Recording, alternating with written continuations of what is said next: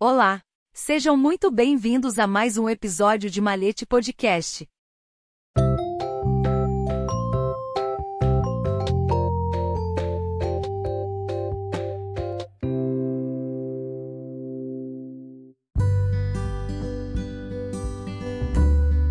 Diálogo com o Mestre, a criação e sua totalidade. Por João Alexandre Pasqualim Filho. Era a época de Tichê e os doze, após uma longa caminhada vinda de Betel, sentaram-se e relaxaram às margens do mar da Galileia.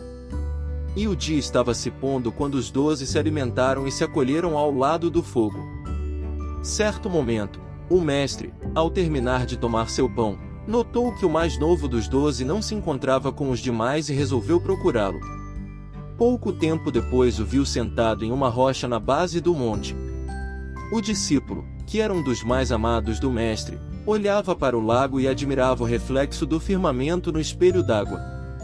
Foi então que um leve, porém firme toque de uma mão sobre o seu ombro esquerdo tirou do transe. O que faz aqui isolado de seus irmãos? Não o vi comer entre eles. Por acaso há algo que o perturba? Disse o mestre sentando-se ao lado do jovem. Não, Rabi, estou apenas apreciando a obra do Eterno. Todas as coisas do céu se refletem na água, tal como um espelho. Tu nos disseste que nossos sentidos são limitados e que nossa realidade é apenas aquilo conseguimos entender por meio destes. Assim fico pensando quão infinita é a criação do Senhor além daquilo que não conseguimos compreender. Meu filho, o Eterno é a fonte criadora de todas as coisas manifestas e não manifestas. Ele criou o todo a partir do nada, criou o caos e depois impôs ordem. O todo não pode vir do nada, a não ser pelas mãos do Supremo. E continuou o Rabino. No princípio de tudo havia apenas o não ser, e todas as coisas não existentes ainda eram meras possibilidades. Neste instante o mestre tomou uma pedra em sua mão e a lançou no lago, que afundou e formou pequenas ondas a partir de seu centro. Vides o que fiz com a pedra? Sim, Rabi, tu a tomaste em tua mão esquerda e a lançou no lago pois assim era dos da graça antes de iniciar a criação. O Eterno era estável, constante, infinito e indivisível, era o lago antes de receber o golpe da pedra. No entanto, para começar a sua criação, o Divino, que era até então indivisível, separou de si uma centelha única. Dentro desta estava presente toda a dualidade potencial. Todavia, a dualidade sem equilíbrio facilmente convertia-se em caos e desordem, foi aí que o Senhor dos Mundos adicionou a sua luz e esta se tornou equilibrada. A monada fundamental estava criada. Contudo, para o ternário vir a se tornar novamente um, este deverá ser equilibrado pelo quaternário e, vendo essa necessidade, o inefável criou quatro mundos iniciais: o da emanação, o da criação, o da formação e o da ação, e atribuiu a cada um destes um elemento. Ao mundo da emanação foi atribuído fogo, ao da criação foi atribuído o ar, ao da formação foi atribuída a água e para a ação foi-lhe conferida a terra. Mas, mestre, como se deu o princípio da criação? Todas as possibilidades que estavam dispersas no nada foram condensadas em um ponto único, formando o povo cósmico, átomo inicial. Todavia, tal como uma semente para germinar em sua totalidade precisa da luz do astro-rei, o fogo divino Ensof incidiu sobre a monada e está começou a se expandir. E as partículas opostas se combinaram entre si fecundadas pelo fogo divino e deram origem a mais partículas. Neste instante, foi criada pelo Eterno a lei da dualidade. O mundo da emanação havia se formado. Cada partícula possuía velocidade de vibração própria, a qual diminuía à medida em que se afastavam do princípio gerador inicial. O tempo ainda não existia, e os diferentes planos surgiram. O Supremo deu origem então ao mundo da criação, que recebeu o elemento ar. Foi aí onde tudo surgiu do nada e a potencialidade se converteu em princípio. Na proporção que a vibração das partículas reduzia em velocidade, a matéria se tornava cada vez mais densa, até o estado totalmente sólido. O tempo, o espaço e o universo manifestado passaram a existir e a se relacionar. O mundo da formação foi finalizado, sendo a ele conferido o elemento água. E o todo e o tudo foram formados, Todavia ainda havia o caos. Para estabelecer a ordem, o Eterno concebeu o mundo da ação. Os princípios ativo e passivo foram separados, assim como a terra do ar e a água do fogo. E as partículas se densificaram, umas mais do que outras, e deram origem aos planetas sólidos e gasosos, bem como às estrelas e aos luzeiros.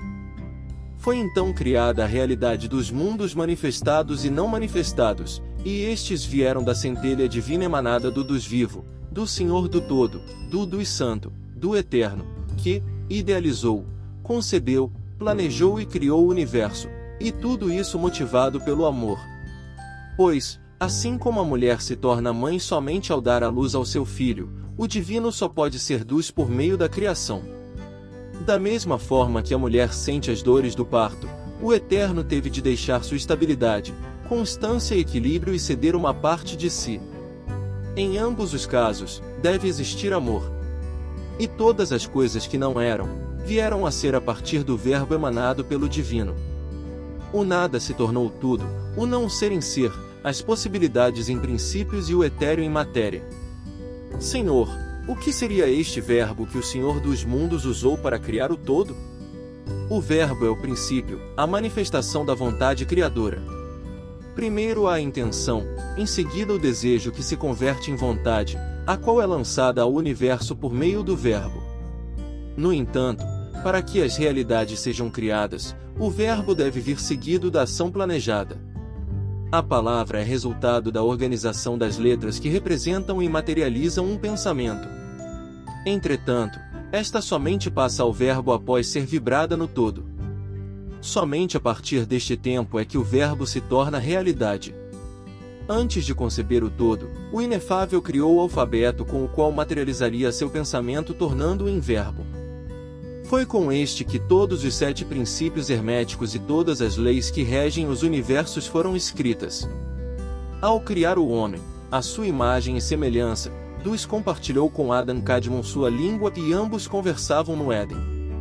E foi por meio do idioma divino que o homem se comunicava com todos os reinos naturais, vegetal, mineral e animal, e a eles deu seus nomes.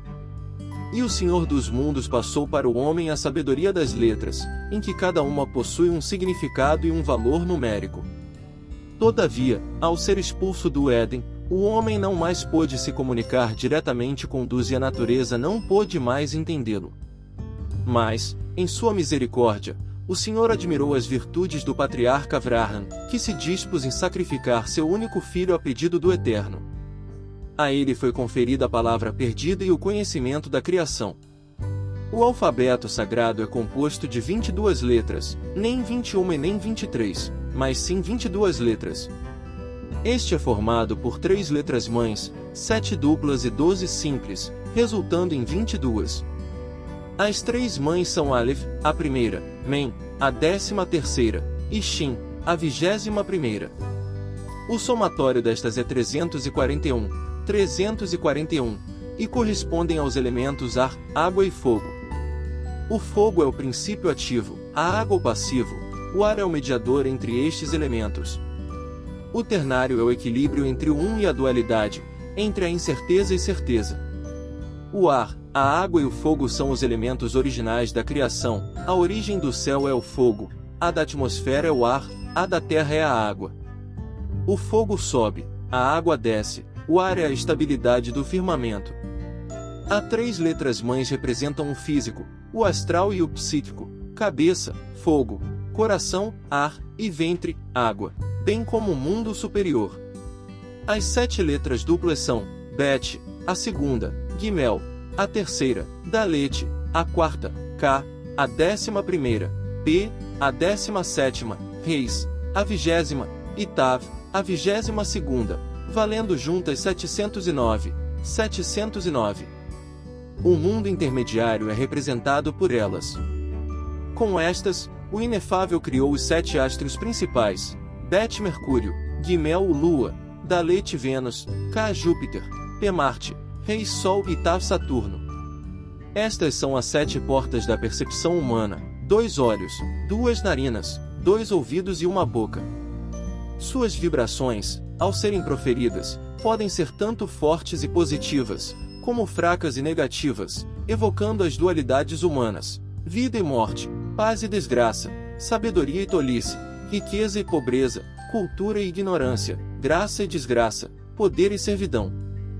São também os dias da semana e os da criação. Estas letras repousam sobre o 7, 709. As letras simples são Re, Ares, Val, Touro, Chet, Câncer, Tete, Leão, Iod, Virgem, Lamed, Libra, Num, Escorpião, Samek, Sagitário, Ain, Capricórnio, Sade, Aquário, Coaf, Peixes, Isaim, Gêmeos, estas são em 12. Pois este é o número composto para unidade pela dualidade, são as tribos de Israel. Estas são o tempo no universo manifesto, o posicionamento das estrelas e pelos astros representados do zodíaco, as horas de duração do dia e os meses do ano, Shat, Adar, Nisan, Iyar, Sivan, Tamuz, Av, Elu, Sherei, Shechan, Kislev, Tevé. São elas que definem o mundo inferior e estão sob o número 4. Essas são as doze diretrizes do homem: os dois pés, os dois rins, o fígado, a bilis, o baço, o cólon, a bexiga, artérias. Sua medida são as doze partes do mundo material: o norte-leste, o sul-leste, o leste-altura, o leste-profundidade, o norte-oeste, o sul-oeste, o oeste-altura, o norte-profundidade. É o fundamento do homem natural, a visão, a audição, o olfato, a palavra, o coito, a nutrição, a ação, o movimento, a cólera, a satisfação, o sono e o instinto. O alfabeto do Supremo nos faz entender relações entre coisas dos mundos, pois tudo veio do um e se relaciona com ele, e tudo que veio dele, faz parte dele e se relaciona com o um. O tudo e o todo, o ser e o não ser vêm dele e estão relacionados entre si, pois o pai é o 3, enquanto a mãe é o 41, a união de ambos é geração. O homem e a mulher manifestos são cinco, mas se acrescentar o filho, então se tornam o três, porque o três é o equilíbrio entre as coisas, é ponto entre os pontos, e a trindade das coisas que são e que serão.